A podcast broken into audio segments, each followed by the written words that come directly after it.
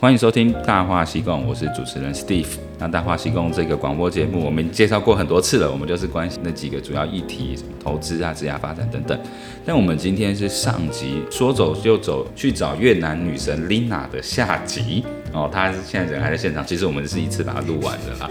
我们可以先延续刚才那个话题，就是说，你觉得我帮你抓的那四个面向，你自己的平衡啊，还是你自己的感觉怎么样？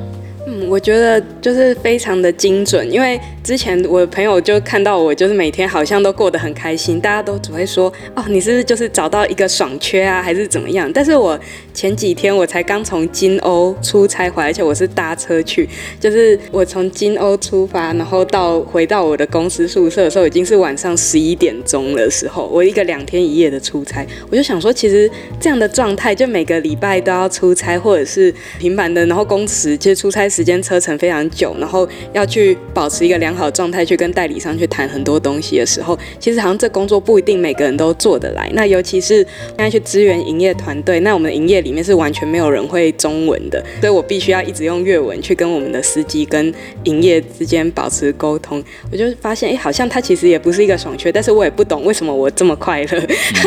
然后所以 Steve 很精准的，就是用四个面向，就把我为什么 这么目前的状态蛮好的。很精准的就表达出来，我觉得很感人。嗯，对对对，这其实是我们职业规划师或生涯规划师看人的一个基本框架。它现在适用于你，不代表说其他人状态我可以用这样去帮他解，嗯、或是分析他说为什么好不好。对。但是先回答一个，就是一个工作，你别人会以为是爽缺，但是如人饮水，冷暖自知，你自己知道说里面很 lousy。很浪费时间，会有挫折感的地方在哪？但遇到这种情况的时候，我们要做一个风险规避，叫做对冲，就是什么东西可以对冲你的挫折感，还有你的不满意。好、哦，就是很希望有新的体验，而且你希望看到你到那个地方，你的这个代理或经销跟你互动。然后最后他可能成功，你又有成就感。嗯、对，他这个成就感，如果在一两个月之后，他写一个很谢谢你们的关系，就可以对冲掉你所有旅途的不愉快。对，是，的确是这样。对对对，所以你可以慢慢更察觉说，哎，到底是什么东西帮助你把别人可能眼中的塞苦的事情都没看见了？嗯，它还是发生。对，但是你没有关注它。对对，大概是这样子。对，太厉害。没事，这是这是我工作啊，我本来现在也是往这一块，这就是我的专业之一。好啊，那我们今天这个下集是另外一个很重要的题目，是我自己想了蛮久，怎么样在越南过好生活，而且是跟工作无关，跟投资理财无关，怎么把生活生活过好的三件事情。那我个人的分类其实是有一天我自己周末突然下大雨，然后自己在家。因为上个礼拜才跟那邦尼百货啊，那个 Only 燕他们那几个年轻，我们出去玩，我们很开心。然后下个礼拜我自己在家的时候，我就觉得空虚寂寞，觉得冷。那我上个礼拜是不出去玩，我这个礼拜就不会这么 lonely，那种那种感觉。那我那天在家里，我就想说，嗯，好，那到底要怎么把生活过好？一定是在工作，因为工作都会帮你安排 schedule，嗯，你不用安排，事情就会一直来。对。但是你没工作的时候，你怎么安排自己，反而是一个很重要，把其他生活过好。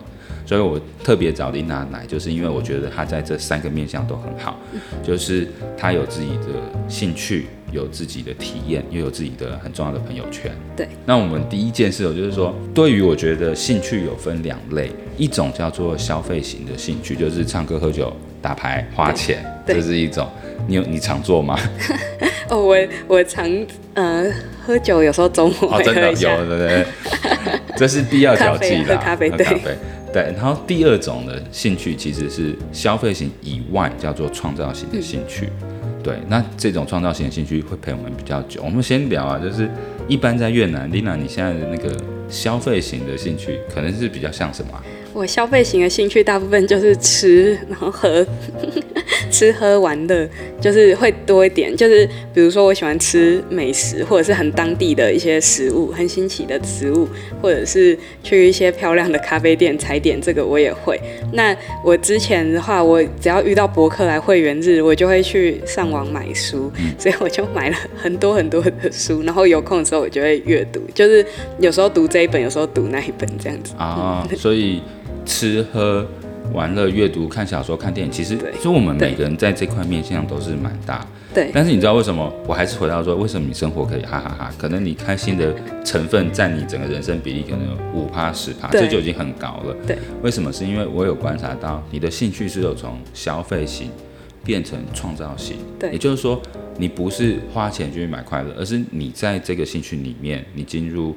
一个比较可以获得满足状态，而且创造型的兴趣可以陪你比较久。比如说，你唱歌的话，你去写歌评；你看电影的话，你去写影评。对。那你在写影评，可能看两个小时的电影，你写影评要四个小时。对。你在很专心写影评的时候，其实你是不会想到生活很讨厌的事情或工作烦人的人这些。嗯。那个就是我在讲的一个从创造型的兴趣进入心流状态的感觉。对。所以你的创造型是那个。图书馆啊，还有粉砖这些是吧？对，我就是因为之前很喜欢买书，那一开始我就阅读，一开始我以为阅读是一件很个人的事情，就是你读了之后内化成你自己的东西。那那很幸运的是，因为我买了很多的书，那刚好我也有遇到我有一个朋友，然后他在越南这边，他也是很喜欢读书，然后我们就有个人各自有一堆书。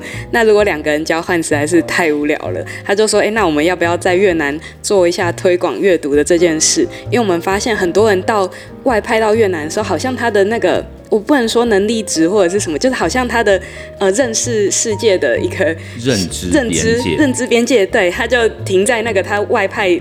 出来的那一刻是最高的，之后就一路的往下跌。我不知道大家有没有这感觉，因为我自己以前一刚开始来的时候，我也有，就觉得只周休一日好累，那就睡觉、按摩，然后喝咖啡、玩、喝酒过一天，然后就又开始上班。那觉得我后来就发现，哎，我认知那个新的事物好像越来越少，或者是接受新想法刺激，就只剩下工作环境带给我的而已，就好像没有新的领域的东西进来。那透过后来又开始恢复阅读习惯，然后才开始慢慢的又拉伸。那我跟这朋友当时的想法就是这样子，那我们就把自己的书捐出来，我们成立一个飘阅图书馆。那很刚好的是，呃，还有我们也还有一些志工朋友的帮忙，然后还有我自己以后一个粉专，所以我就我也会在上面发布消息。那我们也很幸运，就获得很多人捐书过来给我们，甚至有台南的公立的图书馆也联络我们的本专，把一些他们库存的库藏的旧书捐过来，所以让我们现在的库存其实有。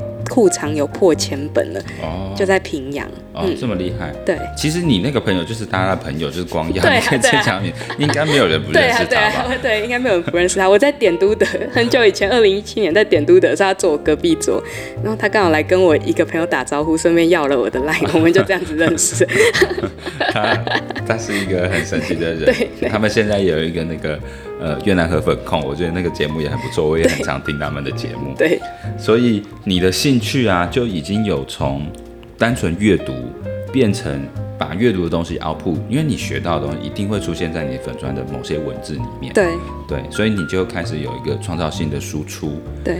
嗯，其实它很像是输入跟输出的感觉。嗯，如果你只有 input 没有 output 的话，你其实不知道你自己里面有什么东西。对。但因为在我们生涯规划刚好有一点是很重要，就是你说出来的时候，你才知道你知道什么。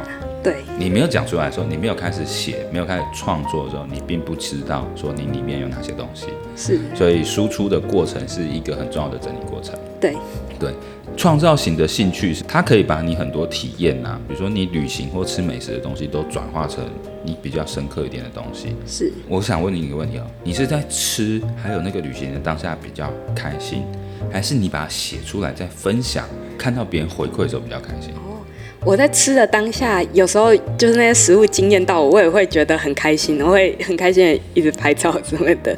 那在写的当下，我觉得那是第二次的开心，就是很多人的开心就只有当下，然后但是他可能在生活中，他回到日常之后，就是开始上班了，他的那个开心就会被消磨。但是我觉得，因为我有第二道的程序，就是比如说我在假日的时候吃，那我在日常平日的晚上工作完之后，我我又把它写出来，就是在写的那个当下，我又可以再回味一次那个开心，所以我觉得我的开心的期限可能比别人保存期限再长一点，嗯、所以就会让我每天好像都过得蛮开心、嗯。第三次期限就是人家跟你说，啊、我也去吃了，还真的不错。对对对，所以你的开心可以一直延长下去，哦、我觉得这很棒。因为我之前看 Vivi 啊，我会觉得他也是写写，他也是蛮开心的。对对，当然会有一些奇怪的人加你粉丝。专，但是目前没有任何奇怪的人加我粉砖，我没有这个困扰。对，我我觉得这件事情很好的就是我刚才讲第一个，如果你有一个自己的兴趣，你会把它分成是消费型或创造型，不是说不可以有消费型，是大家可以把比例稍微做一些调整。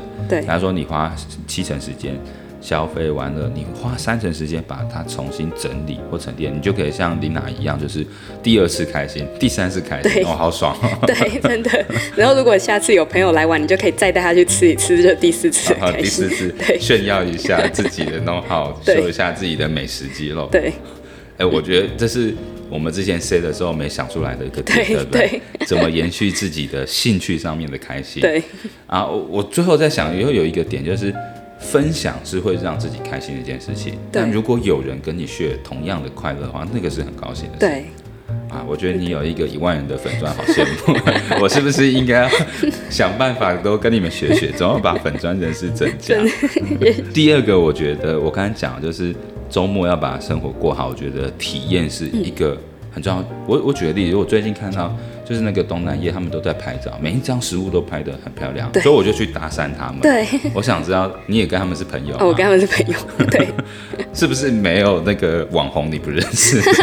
哦，有有蛮多我还没有机会见到面的，我希望大家都有机会可以见个面。而且我们之后应该要办一个那个网络上人物大家的互动交流一下，对，那应该会蛮热闹。对，那这个任务可能只有光耀办得到。哦，对，可以可以可以。哦，我来讲，就是我看到的体验可能跟你也比较不一样。虽然我就是想要出去游山玩水，对，但是你的体验好像又比我更深层，因为你会越南语，就跟我不一样。对。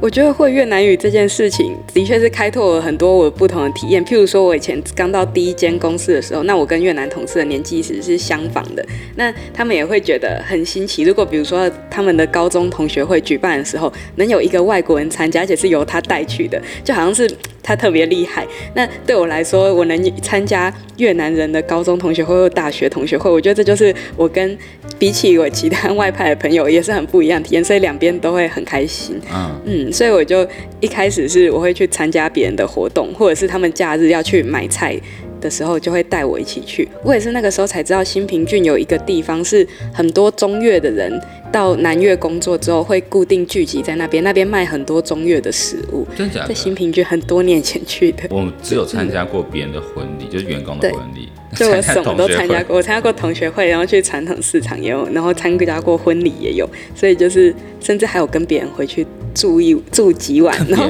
过夜的经验，对对，然后跟人家妈妈睡同一张床，然后还要陪妈妈聊天，就是都有。啊，那是一个什么同事吗？嗯、还是同学？啊，是一个以前的我以前的越南同事。啊，那他邀请我回他的广南老家，就是一起参观。那那个地方真的是全村哦，只有一台 WiFi 的机器，就就是要连 WiFi，你要到那很靠近那家才可以。嗯，那我是那一家，那附近就是水电其实也没有那么发达，然后。然后像我那时候去，我是那那一个村第一次有外国人造访，嗯、所以他们家养的猪太小只了。他妈妈去别家买了一只很大的猪，然后在我在场的时候，我就听到那个猪尖叫什么的，就是现宰一只猪，现宰 一只猪要给我吃，我觉得非常的热情，但是那也是我觉得很棒的一个体验。然后跟当地的小朋友一起玩啊什么的，在那边过了很多天吧？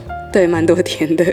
快一个礼拜吧，快一个礼拜，然后没 WiFi，就是靠近那一家就会有 WiFi。哦、那主要的感觉是什么？应该有一些不是只有农村的景象，应该是对他们的人有更深的了解。对，我觉得除了农村生活就不一样生活的体验之外，我觉得让我很感动的是，就是我认识这个。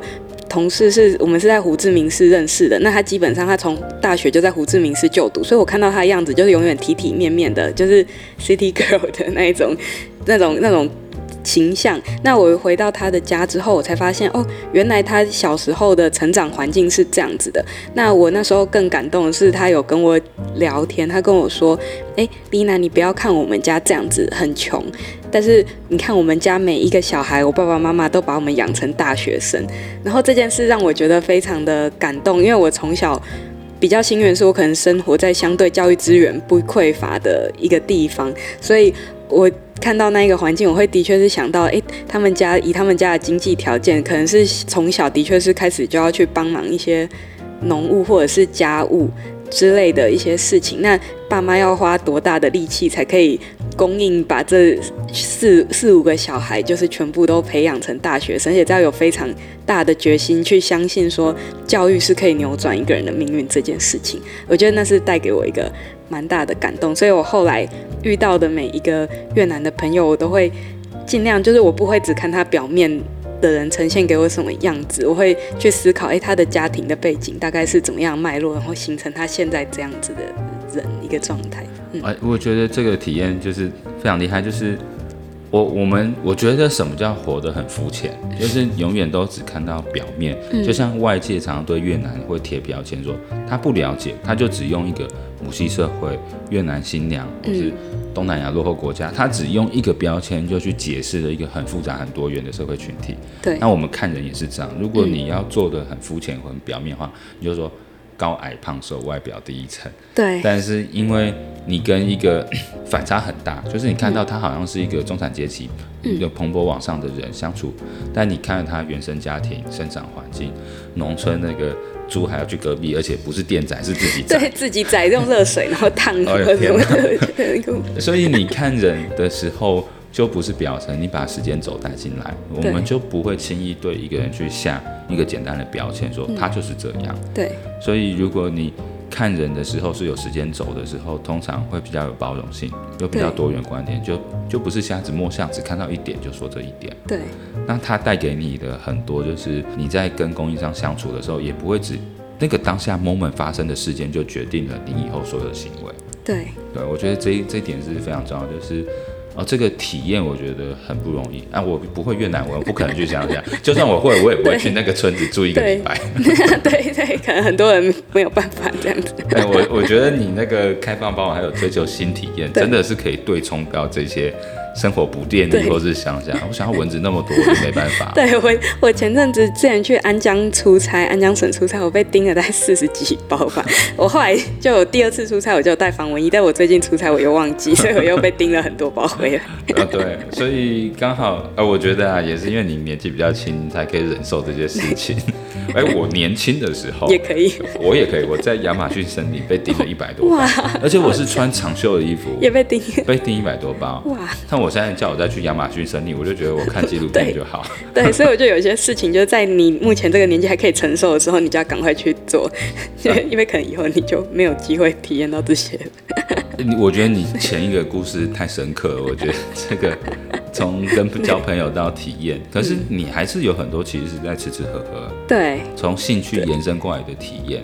对，而且又加上你现在出差去这么多省，你有什么感觉吗？对，我后来就发现，就是饮食跟生活其实是很密不可分的。就是当你吃到什么东西的时候，哎，你就可以去探讨，哎，这个附近它的环境周遭是。大概是什么样的一个状态？那尤其像西部，很多人会说要去西部什么缅甸出差，就会说，哎、欸，那边什么都没有，就是没有什么海啊，就是没有那种很漂亮的海景啊，还是什么的。但是其实去缅甸出差的那个路程上，你会是最愉快的。虽然说有时候拉车拉很长，但是拉车拉很长的时候，我们常常用水果就可以填饱肚子。像比如说我最近就直接吃榴莲就当午餐。榴莲当午餐，我把榴莲拿进车子我就不行。没有，我在在路边吃完，对对对。然后，但是在去的路上，像比如说之前就有机会去吃到，嗯、呃，去安江的路上就吃到那个糖棕，就是它长得外形很像，颜色配色像山竹，但它的外壳又很像椰子，这坚硬像椰子，颜色像山竹。你们可以去我的粉丝专业看一下，嗯、对。然后，然后它，我才知道它原来是一种当地很。很有价值的一个经济作物，就是它是安江的高棉族会又会特别去种这样的作物，它的不只是果肉可以直接使用，那它也可以做成果汁，就是其实很解暑。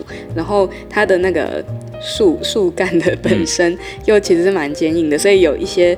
人他们在搭以前当地会搭一些高脚屋的时候，它可以作为一些房屋的支架。那它的那个棕榈棕叶嘛，嗯、就是是可以用来编织成一些屋顶啊，然后墙壁啊等等。就是它从一棵树从头到尾，它都可以做使用。然后它甚至可以就是炼成糖。所以有时候我们吃的那个甜汤，其实那个糖有时候是用糖中的糖去熬煮的，哦、不是甘蔗的糖。对对对，所以我就觉得哦，很酷，就是。如果没有这样子去出差，我可能会不知道。那像最近还有去吃到一个水椰子，就是在在水里面的椰子。大家很多人有时候去去一些那种。大家来观光越南观光的时候，有时候就会去搭船，就是会看到一些旁边有一些什么红树林还是什么的。但是其实那个作物有一些是水椰子，大家以为那个都只是长在水里当装饰用的，其实那可以吃，就是它也是、它也是果肉可以吃，然后也可以用来做做饮料。那或者是当你像去高原区出差的时候，那时候有一道菜是全部都是叶子，就看他抱了一盆叶子来，就大概有十几种、几十种叶子在那上面。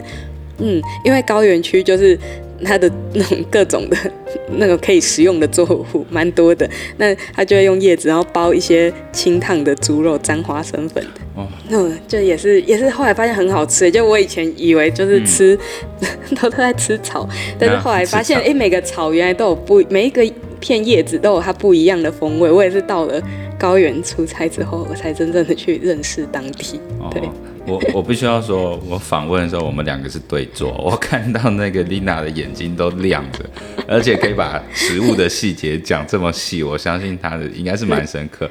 我我只有给一点 回馈，我觉得可以把嗯、呃、把越南生活过得更深入。我们不是永远只是一个外国人，我觉得刚好一个有很 local 的朋友。第二是你对 local 的观察是很细微，就像我们在台湾，我看永和豆浆，我会想到。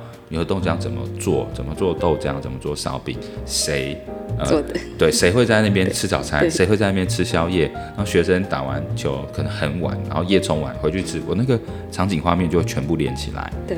但是我在海外的时候，我对这些都没有连接。如果我看到一间河粉店，我就只会想到河粉，我不会联想到说河粉怎么做，它在哪里出分，什么人谁会在那个店，我都没有这些画面。但是 Lina 给我们一个很好的示范，就是。吃糖粽的时候就想到说，哎、欸，叶子拿去当屋顶，对，然后它的这个主干变成去屋子，好，你可能也去过那些屋子，你就有连接。而且现在吃河粉我也有连结，啊、就很多你吃的牛是那个柬埔寨种的牛，啊？哦、因为我在安江省的经销商，他就是他其实他也有在煎从柬埔寨进口牛，然后养牛，然后做猪肉，所以我现在就觉得哎很棒，就是当你去越多地方的时候，你的那个眼界或者是你对这个世界的理解是越来越展开的，啊、就是当你越蹲低的时候，嗯，你反而其实你看到的世界会更大。对。哎、啊嗯欸，我很喜欢这句话。很少有人访谈之后，我觉得我有点羡慕他生活。你是少数我访谈然后都觉得说，嗯，我应该要学越南文，跟你一样，才可以了解这个世界。不然我 我觉得一直当外国人就是很很隔离，也就没有没有什么连接的感觉。嗯，对，会觉得隔一层纱。对，就其实我也很喜欢吃食物。我在台湾有做过一阵子跟食物或是厨艺教室的工作。那我呢，对台湾的食物我就是很有连接，我知道什么季节。从什么地方的东西比较好？还有后面什么教育意农业什么什么，我这边都没有。嗯，哎，真是羡慕 Lina。好吧，谢谢。第三个我们来讲，就是体验完了，应该是我觉得第三个可以把生活过好，应该是要有好的朋友。嗯，对，是。当然，我当然觉得酒肉朋友，在我来讲是正面的，就是他可以跟你一起喝酒、聊天、去吃好吃的酒肉朋友，我是很正面的。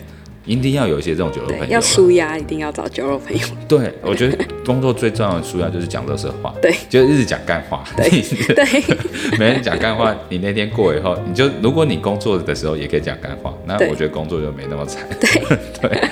酒肉朋友很重要啦，那你自己有没有觉得酒肉朋友以外的其他很重要的朋友圈？对，我觉得一个很重要是我的越南同事，那第二个是当初的越南同事，那现在的话，我觉得很幸运的是我在越南，虽然一刚开始来的时候只有我自己，然后但是后来大概。过半年之后，我陆陆续续就有一些朋友也来越南工作。那其中有两个都是我认识十年以上的朋友，一个是我国中同学，一个是我的大学同学，大一就认识了。所以等于说他们两个有点像成为了我的锚定点，就是即使我们没有每个礼拜都一定会见到面，但是你就是觉得有一个了解你的过去的人，然后一起长大的人，现在也同样在这个国家一起努力、一起往上涨的时候，你会觉得很安心。对。哎，我我来这边有一个奇遇记，就是因为我是成大的嘛，然后我来第一个礼拜，我就先找一个成大校友，年纪跟我差不多的，就说哦好啊，哎大家出来约聊天喝咖啡啊，他就带我去喝咖啡，就坐在那边聊天的时候，就发现我们在成大的时候其实追过同一个女生。哇，哇塞！然后结果还是我赢了。哇，太强了，太强了！最好笑就是名片拿出来的时候，我们看到对方名字，就突然就说啊，我知道你是谁，超级尴尬。然后最好笑就是那天晚上，我突然那个越南那个我其他同公司的同事，对，就是他家没办法去，太晚，嗯，我就只好去他家睡。哇！然后那天相对以后，对，我去他家睡以后，他说我家很大，我们很多房间，结果。他的员工在吃火锅，哇，没地方睡，我只能跟他睡同一张床。哇，那曾经的情敌现在同床。对，我们到现在还是不错。我们三粉丝会讲一下乐色话，就是我我觉得那时候来越南，我就觉得哦，这个缘分太扯。对对对，而且我很印象深，我在那个台湾念书，我看过他一次，然后我知道这个名字，他也看过我一次，知道这个名字。对，没想到在越南相遇。对 对对对对，他现在因为我们三不是会聊天嘛，现在也还还不错，所以。你刚才讲的那个深有所感，虽然不是一起长大，对，但是我们可以说，我们可以一起看，对，就会比较有共鸣的感觉，对。我们可以有一个话题，就是那些年我们一起追的女孩，对，真的，真的。这件事，呃，Alan，如果你有在听的话，你可以懂懂懂，对对对对，就很好笑。再，我觉得有老朋友，然后。有这个酒肉朋友，你刚才讲还有一个越南朋友，对不对？对，啊、越南朋友就是前一个给你很深的体验。对，就是越南同事或者是现在的越南同事，其实如果大家就只要只要是说工作上面不要有冲突的情况下的话，其实我蛮推，我个人以我个人的经验，我蛮推荐就是可以跟他们多一起去走走看看，因为他们可以让你看到，哎，什么是当地真正的一些东西，而不是比较像润饰过的一个。嗯一个画面这样子。对，哎、嗯，其实我觉得交一些外国朋友也蛮好，因为很难得你在台湾要有外国人朋友的话，那个环境已经是你熟悉，通常都是你在介绍他新的体验。那我最近有认识一个马来西亚朋友，他还蛮妙的。他上次 po 文说他去一个地方户外旅行，然后他那边要玩色本，结果他 po 一段影片是有一只大鳄鱼三公尺长。哇！我想后，后来我想说，你去任何地方，我都先问你有没有鳄鱼。太可怕了。对，那个马来西亚，他他蛮蛮好玩的，嗯，下次可以请他来上去。他就去了很多户外的地方，对对，所以我就会想说，我如果要出去户外玩，我就会想到他。那我如果想要认识朋友，我可能就会想到 Bonnie 或光耀。对 对，我如果想要问说那个不同省的风俗民情事物，我就会想到你。对对，所以我还是有把我的朋友做一些分类，就是谁大概是一个什么方选。对，然后就不能自己一直关在公司或者只认识公司的朋友。对，然后在外面走跳的话，但我觉得啊，不用认识太多人，有时候 认识太多人可能是一个缺点。对，我觉得应该是说，你可能就是你要很了解你自己。就是我自己有时候也会人际关系的，呃，人际关系里面就是你也会你要知道什么什么时候找什么人，然后那当然不是说什么人都一定要跟他当朋友。嗯，我觉得。我不是说现实的那种，是说你自己的状态，你一定要是舒服开心的。就是我不会让自己去一个很有压力的社交，这是我。嗯，我自己给自己的一个原则。嗯，对对对对对。我觉得好，哎，这又让我看到里面。我原本以为你是非常 social 的人，但好像其实不是。对对，你你并不是。我会我会在确定哎，这个社交我会觉得哎，这个社交我参加起来应该会蛮舒服的，我才去。哦，懂懂懂。对对，要随时开心。我都不去跑那个商业社交场合，我就从来不去这样子。对对，其实我觉得 Lina 她的生活应该比我讲的更丰富，因为我只有整理出三点。一个是兴趣，从消费变创造；一个是体验，有人有食物，可以让自己看东西不那么肤浅，有很多的画面连接。最后是朋友可以带自己的快乐这样子。但 Lina 她的生活应该有很多面向，你有没有要补充的？啊，我觉得我目前生活过还蛮开心的。那如果想要知道更多的一些我生活细节的话，欢迎大家可以上我的粉砖，说走就走去找越南女神就可以。一直跟着我，看到越南不同的地方。你你下次说不定你开个团，大家跟你去吃东西就可以。我上次吃的东西是甜薯，大家可以吃。真的啊？对。呃，我帮你想到一个 business model，就是说走就走，跟着越南女生去吃甜薯。我 我会参加这种 tour 啊，就是我不一定会参加 KK day 的，但我可能会参加这种吃奇怪食物的。谢谢谢谢，欢迎大家找 我去吃一些特别的东西。哎，我有个朋友，他吃过那个虫，活的虫，白色，然后他嘴巴一直动。这个这个我还没办法克服，但是我只吃过蚕而已，也是在蔬菜的炸的蚕。哦，好好好，好，我们期待丽娜以后她的粉丝团来揪大家一起去吃奇怪的东西。对，好，那今天访问，谢谢丽娜来，也希望各位你在越南有精彩的生活。嗯，祝大家都有美好的越南体验，拜拜，拜拜，拜拜。